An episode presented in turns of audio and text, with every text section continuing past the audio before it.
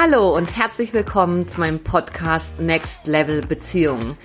In Freiheit verbundene, in Verbindung frei sein.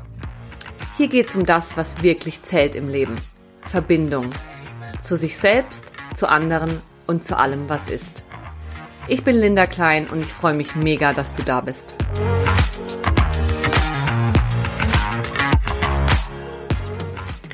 Unsere bisherigen Erziehungsmodelle haben nicht die Kinder und Jugendlichen hervorgebracht, die unsere Gesellschaft braucht, sagt Caroline Merki, soziale Beraterin und Gründerin von Family Lab Schweiz im heutigen Interview. Du erfährst, wieso es so wichtig ist, bei den Eltern anzusetzen, wenn wir die Traumatisierung von Kindern verhindern wollen, wieso Erziehung heutzutage so schwierig geworden ist, in welche Fallen du tappen kannst, wenn du dein Kind beziehungsorientiert erziehen möchtest, warum gut gemeint nicht immer gut gemacht ist und warum Perfektionismus in der Erziehung trotzdem fehl am Platz ist. Ich wünsche dir ganz viel Inspiration beim Hören. Hallo und herzlich willkommen zur heutigen Podcast-Episode. Ich freue mich, Caroline Merki zu Gast zu haben. Hallo Caroline. Hallo, Linda. Ähm, Caroline ist diplomierte psychosoziale Beraterin und Gründerin von Family Lab Schweiz.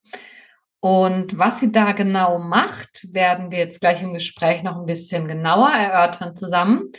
Aber ich habe dich heute eingeladen, Caroline, weil ich gern mit dir über im Überbegriff beziehungsorientierte Erziehung und auch Traumasensibilität in der Erziehung sprechen möchte, weil ich weiß, dass für dich dieses in Beziehung sein zu lehren und zu, zu lernen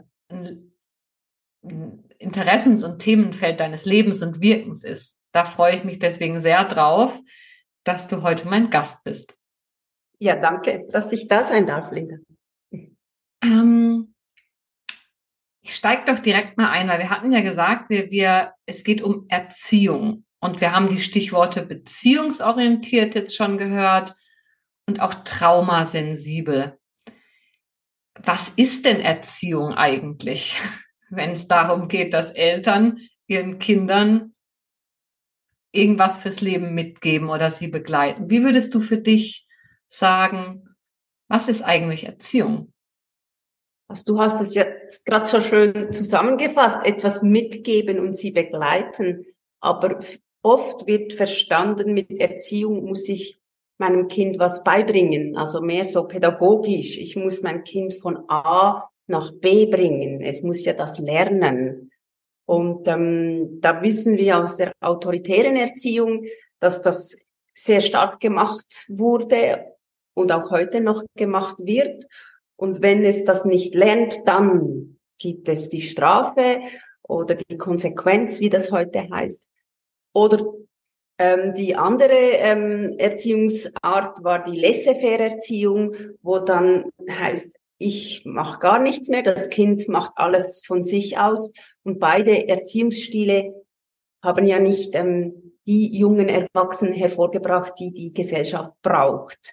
Und deshalb ähm, ist dann diese beziehungsorientierte Erziehung ähm, ins Leben gekommen. Und da muss ich eben sagen, man muss sich von diesen beiden ähm, traditionellen Erziehungsstilen lösen und einen Schritt zurück machen und ganz neu auf die Erziehung schauen, wo eben nicht der Gehorsam im Mittelpunkt steht, sondern die Beziehung.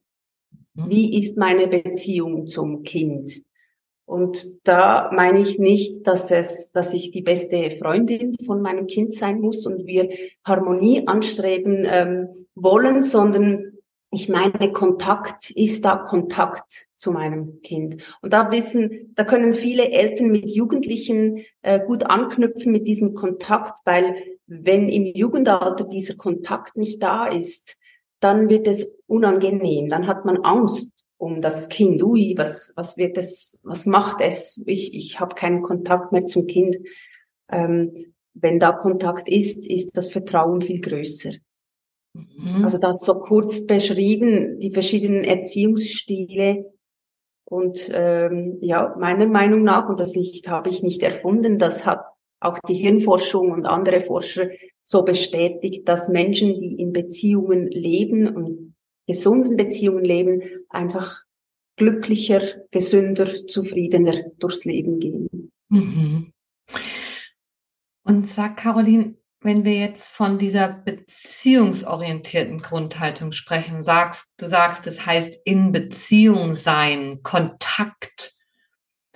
Aber was heißt es denn eigentlich wirklich? Sind, ja, was heißt das eigentlich? In Beziehung sein. Und ich weiß, dass du ja auch einen sehr erlebnisorientierten Ansatz verfolgst. Zu Recht, weil Beziehung sicher etwas ist, was wir erleben und erfahren und begreifen mit allen Sinnen. Aber jetzt so, wenn wir im Gespräch jetzt darüber sind, wie würdest du Worte dafür finden, was es heißt, wirklich in Beziehung zu sein?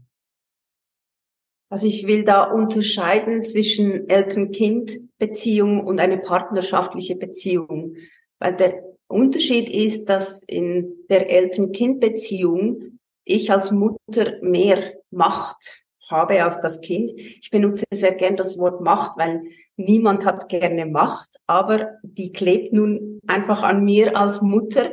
Und damit meine ich, ich habe mehr Verantwortung. Und ich habe auch die Verantwortung, dass eben diese Beziehung zum Kind ähm, gut läuft. Im Vergleich zur partnerschaftlichen Beziehung, da haben beide gleich viel ähm, Verantwortung, dass mit der Beziehung, äh, dass die gut läuft. Mhm. Vielleicht darf ich da ein Beispiel ähm, anbringen, welches ich gerne benutze, um diese, es ist die Grundlage der Haltung oder die Ethik der Beziehungskompetenz, dass eben die Seite, die mehr Macht hat, verantwortlich ist für die Prozesse oder eben für die Qualität der Beziehung. Mhm. Ähm, und zwar ist es äh, so ein natürlich ein extremes Beispiel aus meiner äh, Mutter äh, Vergangenheit. Und unser Sohn war damals sechs, sieben Jahre alt und wir, ich hatte einen Streit mit ihm. Ich weiß nicht, um was es ging. Auf jeden Fall haben wir uns so aufgeschaukelt äh, im Streit und mein Gefühl war, ich hatte alles Recht als Mutter, das von ihm zu verlangen. Das war nicht was Großes. Und irgendwann, äh, wir wurden lauter und lauter, hat mein Kind gesagt, du dumme, fette Sau. Und ich war so schockiert, dass mein Sohn mir das an den Kopf wirft. Mhm. Und ganz klar, das geht nicht. Oder das will ich nicht. In der Laissez-faire-Erziehung würde es jetzt heißen, ach ja, er war halt wütend und so. Und in der autoritären Erziehung, ähm, das gibt eine Bestrafung oder äh, eine Moralpredigt, wenigstens das. Und beziehungsorientiert heißt, ich muss mir überlegen, was ist mein Anteil in diesem Konflikt? Weshalb muss mein Kind eine so große Waffe zücken, um mich zum Schweigen zu bringen, weil das hat er ja erreicht. Ich war so mhm. schockiert, dass ich nichts mehr sagen konnte. Und das war sicher für den Moment sehr gut, weil irgendwie hat das, was ich gesagt habe, keine Qualität mehr gehabt. Und in diesem Beispiel ähm, bringe ich mich in die Beziehung mit rein und ich sage, was hat dich so wütend gemacht? was habe ich gemacht, gesagt, getan, ich weiß es nicht mehr. Und es war auch überhaupt keine Absicht dahinter.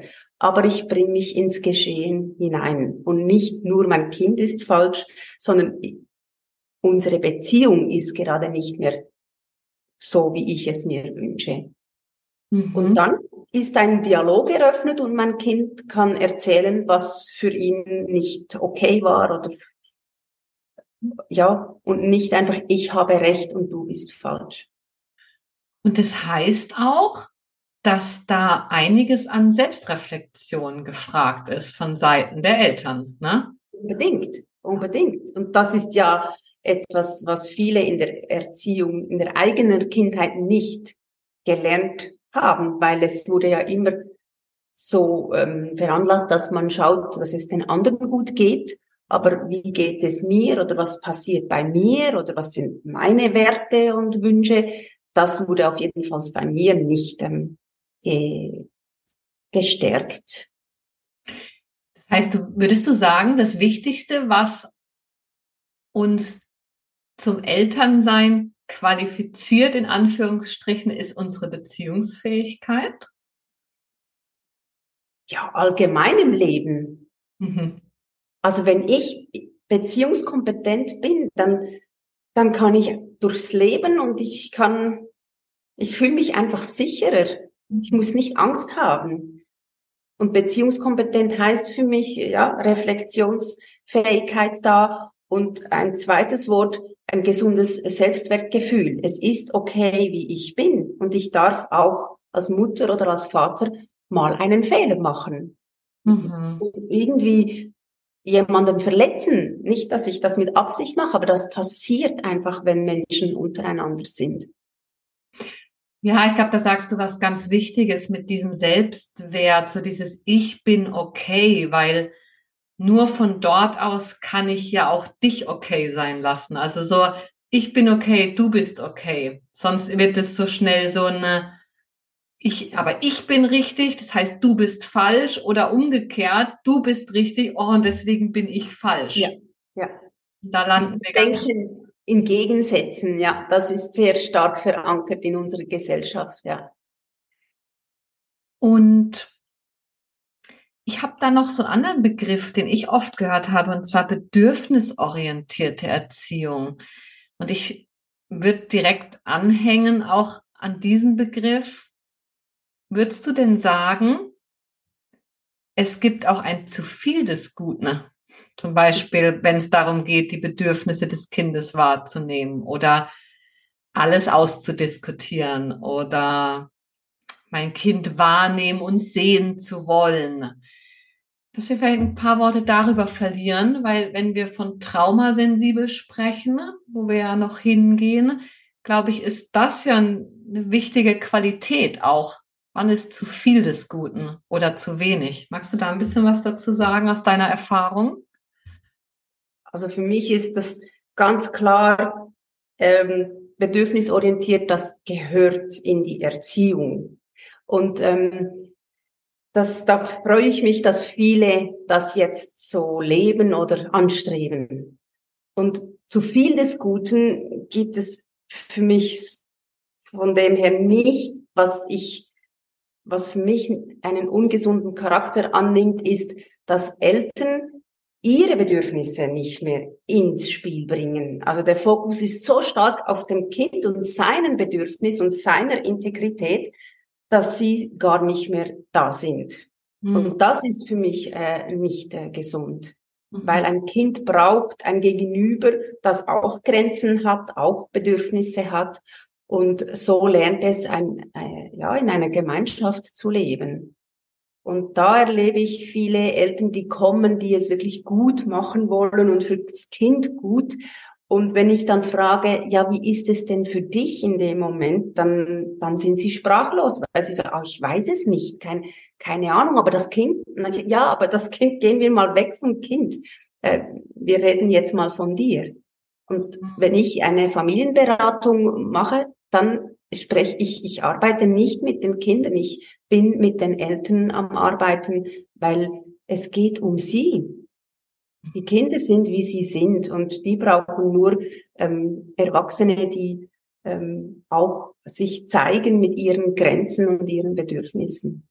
Mhm. Es ist spannend, weil ich habe ja mal zwei, drei Jahre in der Erziehungsberatung gearbeitet und tatsächlich hatten wir auch den Ansatz, mit den Eltern zu arbeiten und nicht mit den Kindern. Ähm, ich finde es spannend, dass du das jetzt gerade nochmal so aufgreifst. Für mich war damals aber auch eine Grundlage, warum das sehr stimmig für mich war, mit den Eltern statt mit den Kindern zu arbeiten.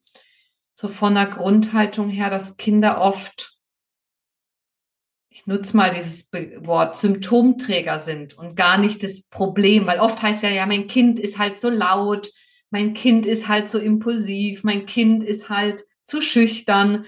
Also es ist oft so dieser Problemfokus, der zum Kind hingegeben wird und ähm, meiner Erfahrung nach in der Arbeit mit Eltern war immer, wenn wir, wenn wir beim, bei den Erwachsenen ansetzen, dann ändert sich automatisch ganz viel im System und auch beim Kind und plötzlich ist es entweder die Impulsivität eine willkommenere Eigenschaft oder sie wandelt sich allenfalls auch. Wie ist da deine Erfahrung so mit, ja, von, von welcher Seite es denn sinnvoll ist, in Erziehung in Anführungsstrichen einzugreifen oder da Impulse reinzugeben? Also ich, ich stimme dir zu, dass eben das Arbeiten mit den Eltern der wichtigste Punkt ist, weil das Kind ist ja nur Symptomträger oder ähm, will seine Integrität leben. Und ich erlebe das in den Familienberatungen, wie die Kinder viel Verantwortung übernehmen, die sie eigentlich nicht tragen sollten, die zu den Eltern gehört. Und die Kinder sitzen oft dann im Kreis mit uns und sind da, sie müssen nicht sprechen, ob kleine Kinder oder größere Kinder. Und von dem Moment, wo der Fokus oder die Verantwortung zu den Eltern zurückgeht, wo sie die Erkenntnis haben, ah, ja, da bin ich empfindlich und da kommt mir in den Sinn und so geht es mir, ist es sehr häufig zu sehen, wie die Kinder aus dem Kreis gehen und irgendwie spielen gehen oder irgendwie weg. Das ist für mich ein sehr äh, guter Parameter. Ähm, up, was ist jetzt gerade passiert? Und die Kinder machen das ja nicht mit Absicht, aber sie merken, ah, jetzt ist die Last weg, jetzt kann ich die in Ruhe reden lassen, jetzt braucht es mich nicht mehr. Und ja, das, das, es hat ja oft mit den Eltern zu tun. Und wenn du das Wort Traumatisierung ähm, aussprichst, Eltern sind oft traumatisiert oder eben diese Entwicklungstraumata, die man neu kennt oder die transgenerativen Traumata, die viele mit sich bringen, die fließen stark in die Erziehung oder in die Familie mit rein, weil Kinder ja ähm, sehr gut darin sind, Eltern dort zu triggern, wo sie, wo es schmerzt. Und mhm. da wünsche ich mir, dass viele Eltern das wahrnehmen und sagen, okay, jetzt muss ich da hinschauen bei mir was macht es mit mir und nicht, wie kann ich das Kind verändern, dass es mich dort nicht immer triggert. Mhm. Übrigens ja auch eine Grundhaltung aus der Paararbeit. Also ich äh, arbeite ja auch viel mit Paaren, dass wir aufhören sozusagen den Fokus dahin zu lenken, wie du dich verändern musst, damit ich nicht mehr getriggert werde, sondern hinzuschauen und zu spüren, was wird denn da in mir berührt. Mhm. Ähm, und was mir jetzt gerade kommt, wenn wir so mal den Begriff der traumasensiblen Erziehung mit reinbringen, da hatte ich gerade so den Gedanken, dass es neben der bestgemeinten Traumaprävention beim Kind, also zu gucken, dass mein Kind möglichst nicht traumatisiert wird, bei traumasensibler Erziehung ja vor allem auch darum geht, dass ich als Erwachsener mir meiner Prägungen und Traumata bewusst bin. Also dass ich sensibel für meine eigenen Traumata bin und nicht nur darum beim Kind sozusagen keine zu verursachen oder wie man das sagen möchte. Oder wie würdest du das so sagen? Was, was heißt denn für dich, traumasensibel zu sein in der Erziehung? Was, was hat es damit für dich auf sich, wenn wir da gerade mal so ein bisschen reingehen? Ich, ich hänge gerade ähm, stark, ob eine Mutter oder ein Vater, der Trauma mit sich bringt, ähm, beziehungsorientiert, bedürfnisorientiert erziehen kann. Und ich sage im Prinzip schon. Mhm. Weil es muss nicht sein, dass wenn ich mit meinem Trauma eine Familie gründe, ähm, dass das dann in die Familie ähm, einfließt. Aber wenn es Konflikte gibt und immer wiederkehrende äh, Schmerzen oder destruktive Situationen gibt, dann ist es unbedingt notwendig, dass die Erwachsenen sich ähm, sorgen und schauen, wo kann ich noch einen Schritt weitergehen. Mhm. Aber es, es ist für mich nicht ich habe gerade überlebt, ich, ich bin traumatisiert, mein Mann ist traumatisiert und wir kamen recht weit mit der Erziehung, ohne dass wir irgendwelche Therapien gemacht haben.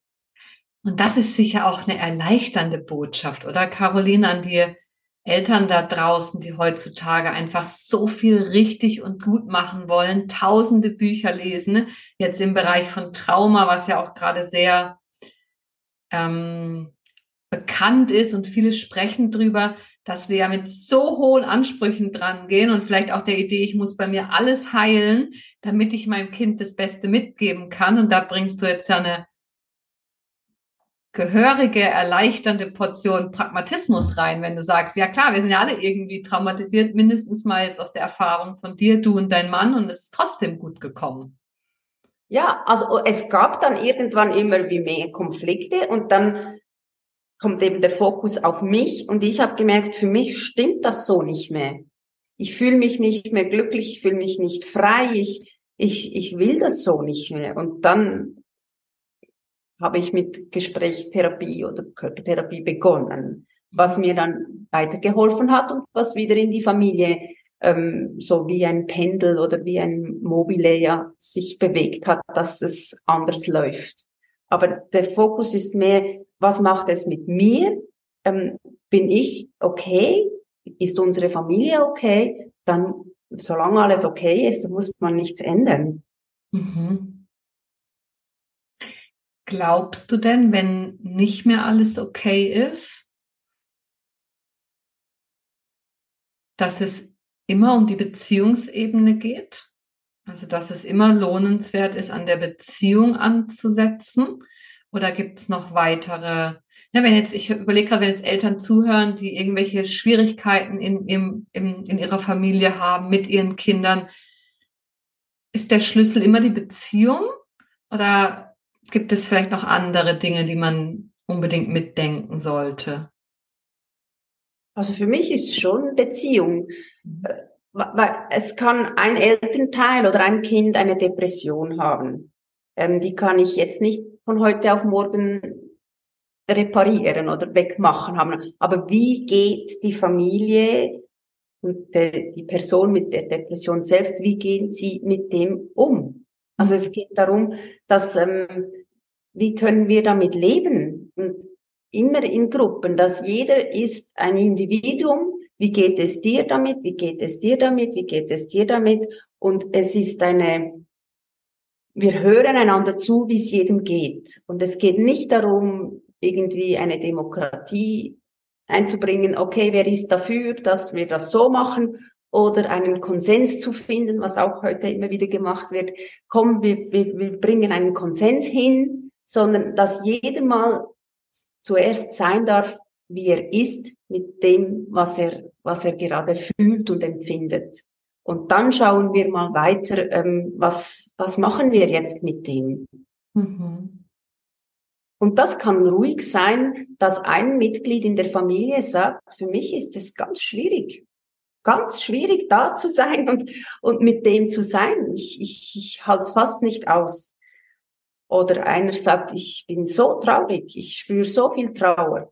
Und diese Gefühle dürfen alle Platz haben. Mhm. Aber was sehr häufig gemacht wird, ist, das müssen wir ändern. Die Trauer muss weg, ähm, äh, das Schwierige muss weg. Äh, wir müssen so schnell wie möglich es wieder alle gut und harmonisch haben. Also dieser Drang ist riesig. Ich glaube, das kommt daher, dass das Bild eine harmonische, perfekte Familie, das ist das Ziel und das ist eine gesunde Familie. Mhm. Aber ähm, das ist nicht meine Meinung. Was ist denn deiner Meinung nach eine gesunde, harmonische Familie? Ich, eben, dass jeder seines sagen kann.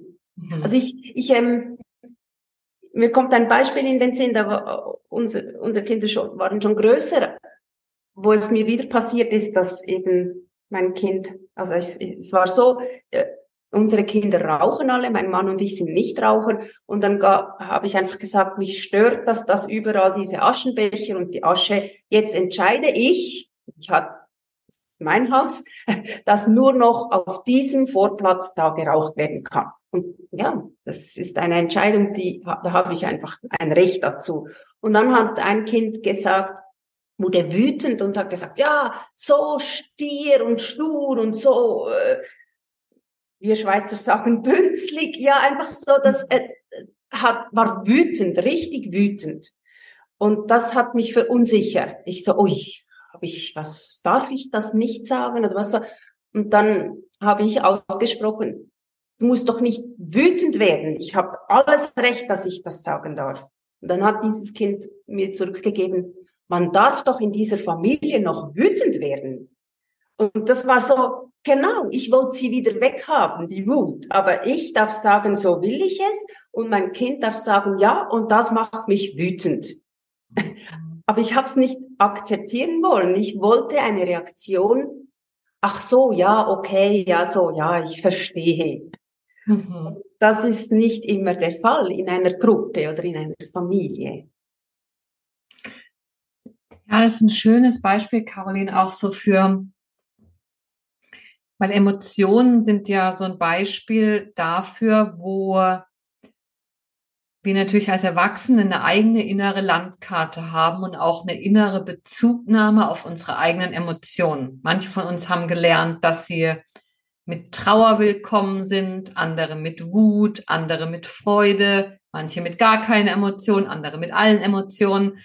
Und je nachdem, wie ich das gelernt habe, als ich mal klein war und was ich danach für Erfahrungen gemacht habe, bildet sich ja in mir eine innere Landkarte, die entweder sehr plastisch ist oder auch so blinde Flecken hat, so, so weiße Flecken auf der Landkarte. Und das ist natürlich etwas, wo, wenn das sehr rigide und stark ist und zum Beispiel, ich nehme jetzt mal Wut, weil das so ein Klassiker ist, sehr ausgeklammert ist auf meiner inneren Landkarte als Erwachsene, allenfalls durch Entwicklungstraumata geprägt, dann ist das etwas, was fast automatisch auf die Kinder weitergeht. Weil wenn ich da blind bin, dann kann ich auch mein Kind nicht gut durch eine Wut durchbegleiten. Und dann darf das nicht wütend werden, weil sonst bin ich in meiner Stabilität bedroht. Ja. Also wenn du das so zusammenfasst, ich denke, meine Eltern wurden wütend, wenn ich was falsch gemacht habe. Und wenn ich das natürlich jetzt äh, auf dieses Beispiel ähm, äh, fokussiere mit diesem Gedanken, dann hatte ich wohl das Gefühl, jetzt habe ich was falsch gemacht mit meiner Entscheidung. Und das stimmt ja gar nicht. Ich muss nur wissen, meine Entscheidung kann beim anderen Wut auslösen. Mhm. Und das ist etwas ganz Normales. Ja. Aber das ist für mich Beziehung. Ich will wütend sein und ich habe die Führung als Mutter äh, und sage, und ich will entscheiden können und sagen, das will ich so nicht. Genau, und gleichzeitig, und da schließt sich der Kreis zu vorhin, ich bin okay und du bist okay. Ja, ja. Also ich dachte, ja. Ja, ich, wir sind so, ich erlebe das auch in der Ausbildung, die ich gebe. Wir wollen, ich weiß nicht, ob es ein, ob das typisch schweizerisch ist, aber diese ja keine Grenzen beim anderen überschreiten. Mhm. Und ich kann noch so persönlich und von mir sprechen. Ich kann trotzdem jemanden damit verletzen, weil der andere das als Grenzüberschreitung betrachtet. Das heißt nicht, dass ich schuld bin, dass ich das so gemacht habe, aber ich muss damit rechnen, dass mein Verhalten, mein, meine Handlungen, meine Worte beim anderen anders ankommen und verletzend sein können. Mhm. Und dafür kann ich mich interessieren und hören, was, was war denn verletzend so? Aber wenn ich natürlich sofort denke, oh, jetzt ist er verletzt, ich habe doch nichts falsch gemacht oder wer hat ja, wer ist da jetzt falsch von uns beiden, dann, dann wird es schwierig, ähm, in Beziehung zu kommen oder in einen Dialog zu kommen. Was glaubst du denn, Caroline, warum Erziehung oder auch Beziehung generell so schwierig ist heutzutage in unserer Gesellschaft? Also warum haben wir denn so viele Probleme Mit. Ach, wenn ich das in einem Satz sagen könnte, hätten wir es schon längst verändert. Ja. Also erstens ist es ähm, dieser Perfektionismus, der ganz stark ausgeprägt ist. Und meiner Meinung nach kommt das von dieser Leistungsorientiertheit, die, wenn ich was lerne, dann bin ich was. Dann, wenn ich genug äh, mache, dann bin ich jemanden, dann kann ich was. Mhm. Und das ist für mich ganz was anderes als ähm, ich bin einfach, ich bin, ich bin, ich muss keine Leistung erbringen, ich darf sein, wie ich bin. Und wenn ich natürlich mit dem Gedanken der Leistung in Mutter oder Vater werde, dann muss ich ja das dann irgendwie können. Und ähm, wenn ich Konflikte habe oder wenn ich äh, unsicher werde, dann kann ich es noch nicht gut genug und ich muss noch mehr mich bemühen und so. Und dann ja, da, da fühlt sich weder die Mutter, der Vater noch das Kind ähm, wohl in diesem Leistungs, äh, wie sagt man, Rat. Aber wenn die Eltern vorleben dürfen oder können, oh je, jetzt weiß ich nicht weiter, huch, was könnte man jetzt machen oder ich lasse es mal so stehen, mit dieser Gelassenheit da reingehen, dann, dann, ja, das nimmt so viel Druck weg. Mhm. Aber die, die Messlatte ist sehr hoch bei Eltern. Und ja auch generell, du sprichst ja auch die Leistungsgesellschaft an, wenn ich mir jetzt mal unser Bildungssystem anschaue. Das heißt ja auch schon Bildungssystem. Es geht um Bildung. Es geht darum, dass wir uns Wissen aneignen.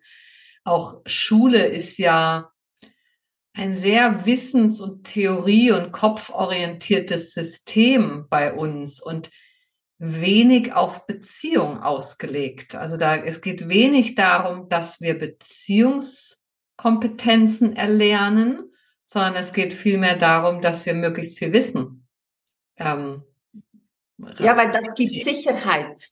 Mhm. Wenn ich weiß, das gibt Sicherheit und die braucht es heute so, so stark, weil früher gab es diese ähm, gemeinsamen gesellschaftlichen Werte. Also da gab es eine Erziehung, so macht man das.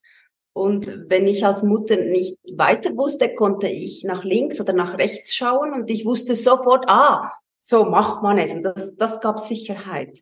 Und heute haben wir so viel Freiheit, es machen zu dürfen, zum Glück, wie wir wollen. Aber das wirft jeden einzeln auf sich selbst zurück, weil dann muss ich wirklich wissen, was ich will.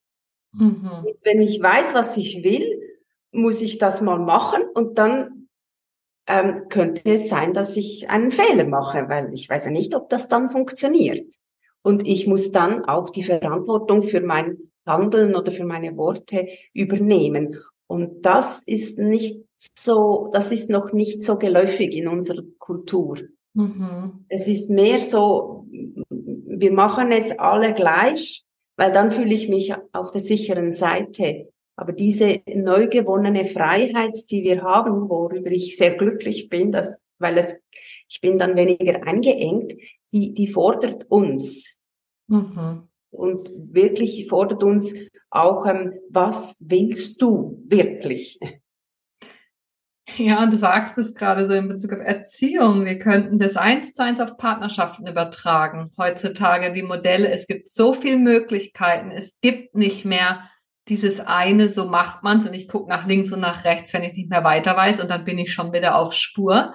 Sondern es geht darum, dass wir wirklich gefragt sind, rauszufinden, was stimmt jetzt für mich in diesem Moment und dieses bei mir forschen und hören und fühlen ist natürlich etwas, was wir in den früheren Erziehungssystemen, wie du und aber auch ich noch aufgewachsen sind, noch nicht so gängig war. Da hat keiner gefragt, wie, was spürst du oder wie, wie ist es für dich? Und, sondern das war mehr so, ja, so ist es. So machst es und dann ist schon gut. Ja.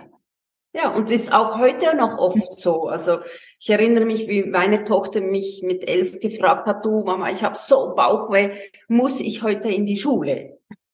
zum Glück war ich dann mit so einer Frage überfordert, weil ich habe ich hab gesagt, ich, ich kann die nicht beantworten, weil du musst ja selber spüren, schaffe ich das mit diesem Bauchweh in die Schule oder muss ich zu Hause, ist es so stark, dass ich zu Hause bleiben muss oder kann ich es versuchen, aber ich kann dir nicht sagen, ob du gehen musst.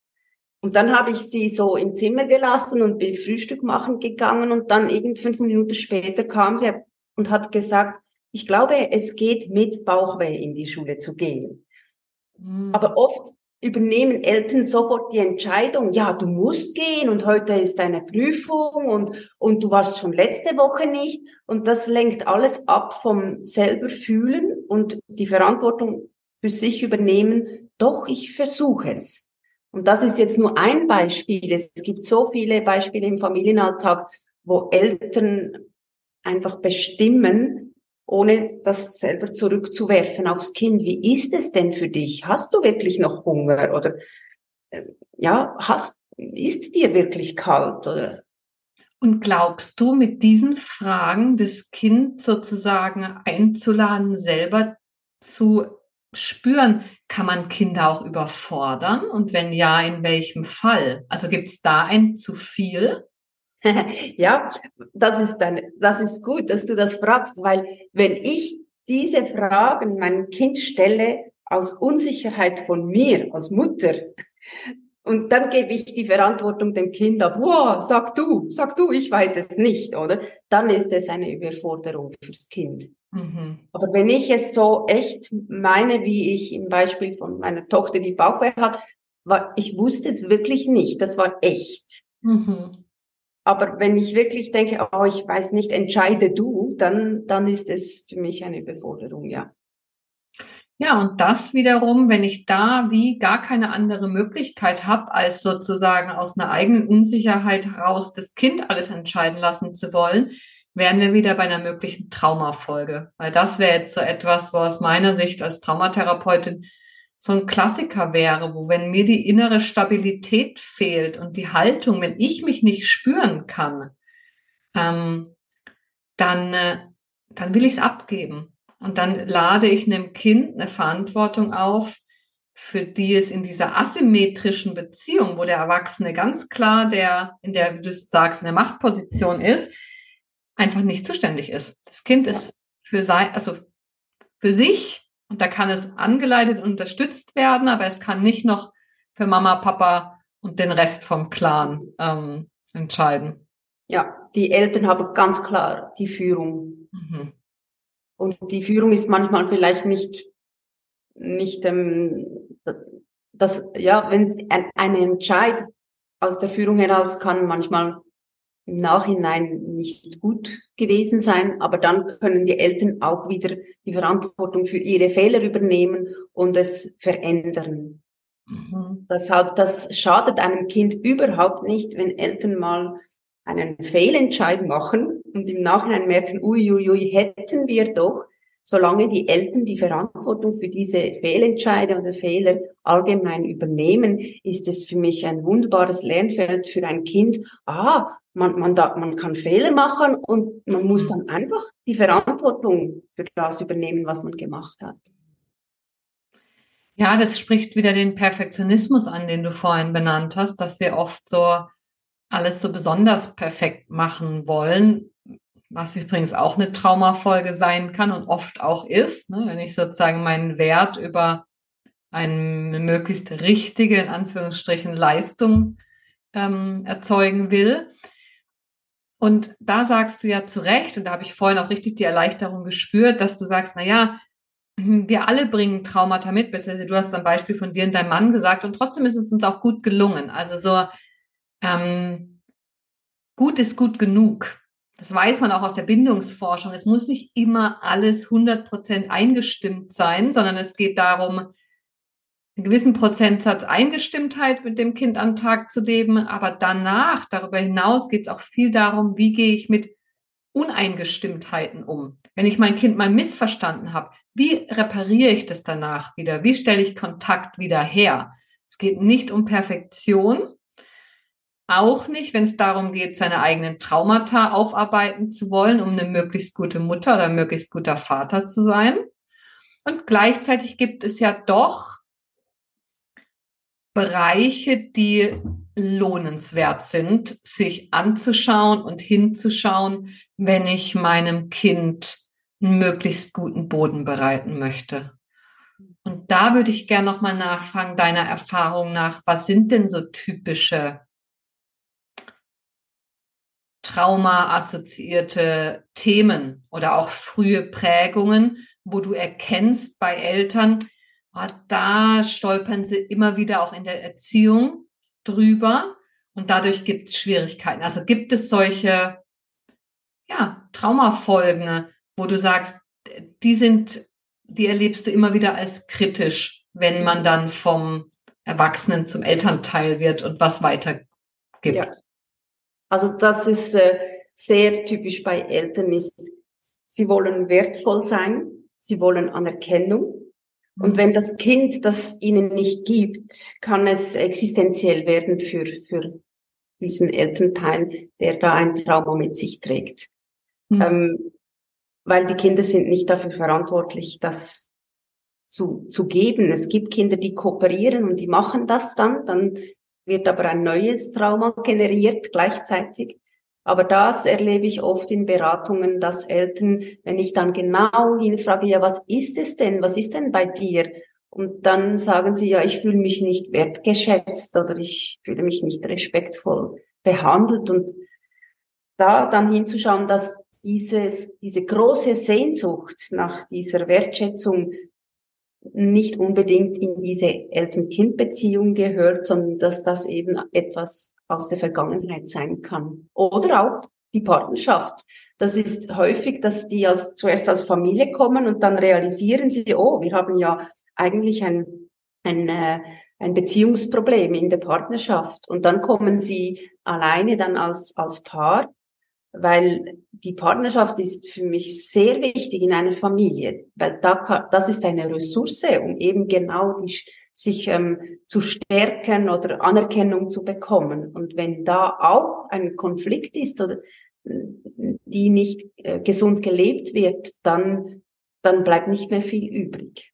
Mhm. Deshalb sind sehr viele Familienberatungen enden dann in einer Paarberatung, weil sie dann realisieren, uh, wir zwei müssen äh, weiterkommen und dann geht's auch in der Familie wieder besser. Was du jetzt ja beschreibst, wäre jetzt so in meinen Worten, wenn wir das Kind zu einem Bedürfniserfüller machen. Also wenn das Kind ein ungestilltes Bedürfnis in mir, einen Mangel in mir füllen soll, weil damit, ja, wird das in gewisser Weise funktionalisiert. Das ist jetzt ein starkes Wort, aber so das Kind zu dem zu machen, der mich auf eine bestimmte Art und Weise fühlen lassen soll. Ja. und das passiert so schnell. Und da kommt diese Kooperation ins Spiel, die Jesper Juhl ähm, beschreibt als existenziellen Konflikt.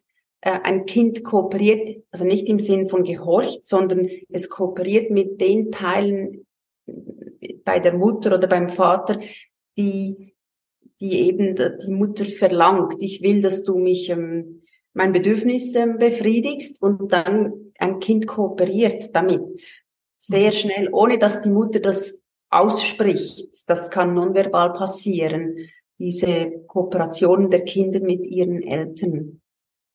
Und das wird oft nicht, äh, nicht gesehen. Man erkennt die, die laut sind, die ähm, indirekt kooperieren und sagen, nein, ich erfülle dir dieses Bedürfnis nicht. Und wegen dem kommen sie dann oft in die Beratung und ich sage immer, das sind die gesunden Kinder, die sich wirklich mhm. dagegen stemmen. Aber die, die ruhig sind, die erkennt man eben nicht und die haben dann mit 30, 40 Jahren ähm, ihre Themen aufzuarbeiten oder ja, ist wieder ein neues Trauma entstanden. Ja, mir kommt da auch gerade in den Sinn, wie, wie stolz Eltern manchmal sind, wenn sie sagen, mein Kind ist so ruhig und pflegeleicht. Das hat nie was, ist immer zufrieden.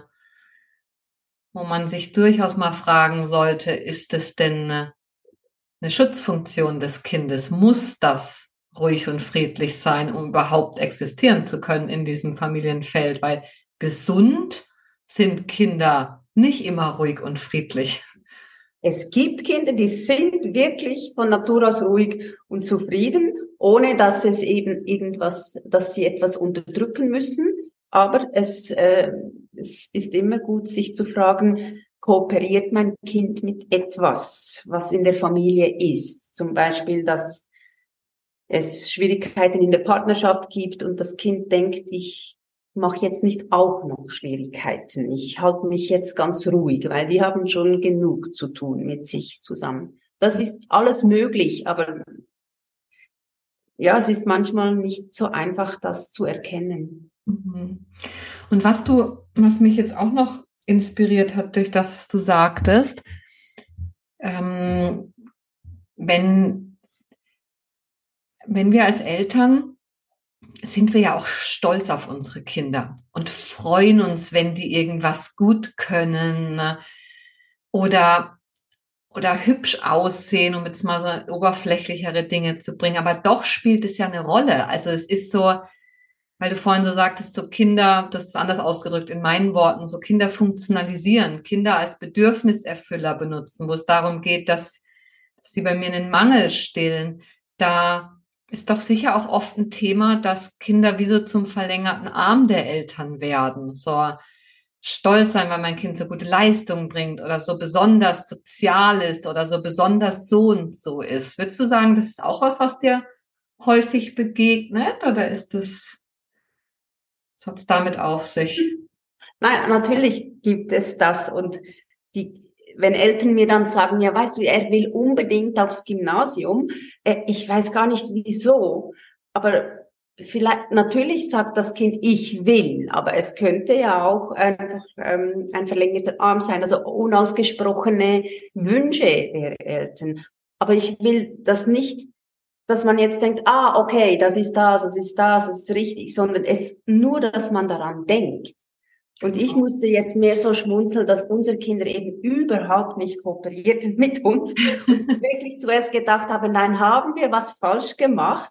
Aber ich bin so ähm, froh, dass, dass sie so ihre eigene Meinung haben und auch die den Mut haben zu sagen, ach, du nervst und du bist, liegst total daneben.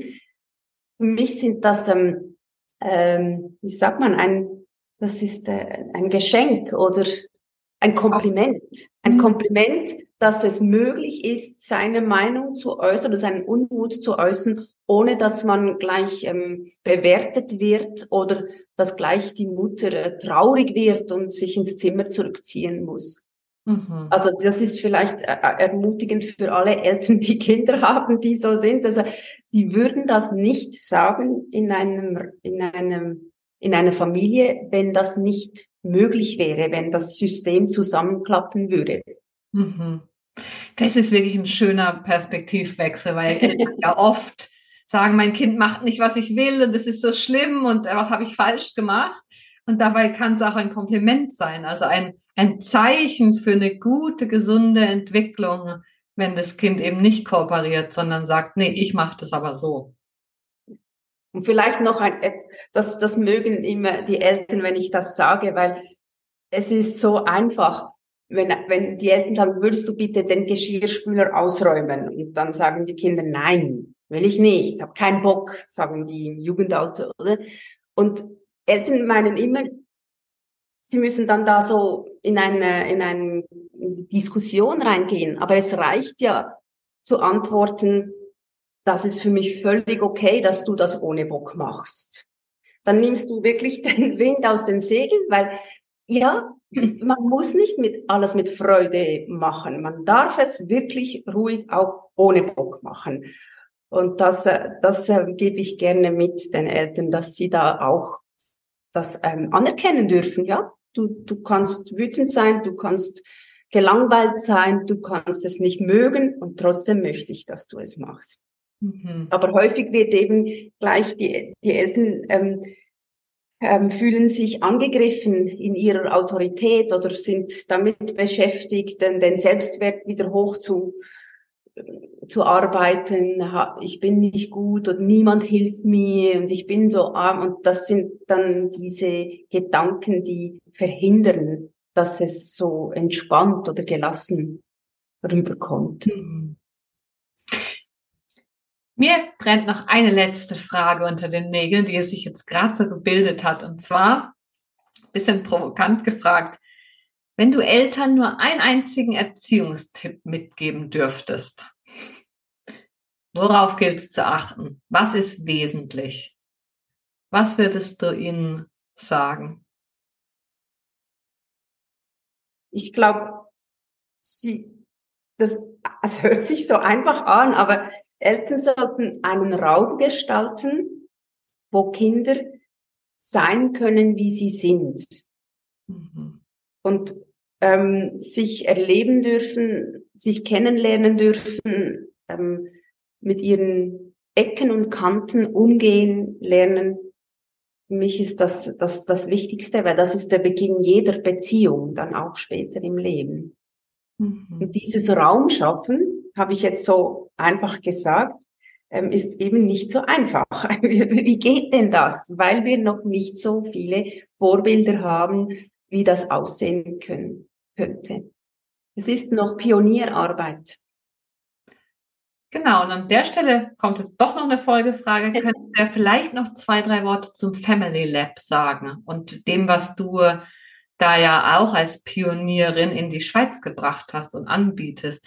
Weil bei euch geht es ja genau darum, oder? So das in Beziehung sein zu lernen, sowohl für Erziehungskontexte als auch für Gruppenkontexte als auch generell fürs Leben, oder? Magst du noch ein paar Worte sagen, so wie, was macht das Family Lab und wer ist richtig bei euch?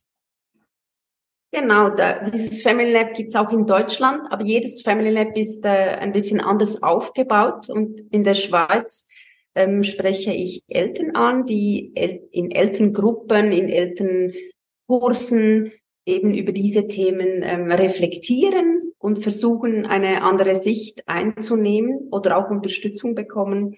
Und andererseits spreche ich aber auch ähm, Fachpersonen an aus dem pädagogischen und psychologischen Bereich, die sich sehr interessieren, diesen Ansatz ähm, zu verinnerlichen, diesen beziehungsorientierten Ansatz, weil eben das nicht nur allein aus Büchern gelernt werden kann, sondern es braucht Menschen, dazu, um mit den Menschen zusammen in Beziehung zu sein und daraus zu, zu lernen. Mhm. Und das ist, ähm, ja, das ist erlebnisorientiert, deshalb, man muss es erleben in den Kursen, in den Ausbildungen. Was bedeutet das? Mhm. Ja, mega schön. Mir kam gerade für mich noch so der Satz, Beziehungsorientiertheit in der Erziehung ist die beste Traumaprävention. Also wenn wir wirklich auf der Beziehungsebene in einem echten, authentischen Kontakt sind, dann äh, ist alles da, was es braucht. Das würde ich auch. Das ist ein schönes Schlusswort, Linda. Wirklich, ja, das, das, da wird es mir richtig ähm, leicht ums Herz, ja, wenn ich das so höre, ja. Ja, dann danke ich dir von Herzen, Caroline, für dieses inspirierende Gespräch und dass du dir die Zeit genommen hast, mit mir so ein bisschen über beziehungsorientierte Erziehung und Traumasensibilität in dem Bereich zu sprechen. Und ich verlinke gerne deine Kontaktdaten in den Show Notes. Das heißt, wenn du, lieber Zuhörer, liebe Zuhörerin, dich interessierst für Carolins Arbeit, schaust dir an. Und ja, vielen lieben Dank. Ja, danke dir, Linda. Es war sehr angenehm für mich. danke. Bis dann. Tschüss. Das war mein Gespräch mit Caroline Merki und ich hoffe, wie immer, du hast ganz viel für dich mitnehmen können. Und wenn du interessiert bist an einer Einzelbegleitung durch mich, sei es als Einzelperson oder als Paar, dann melde dich super gern bei mir unter www.linda-klein.com und wir schauen, wie ich dir bzw. euch helfen kann auf dem Weg zum Next Level. Ich wünsche dir nur das Beste und bis zum nächsten Mal. Ciao, ciao.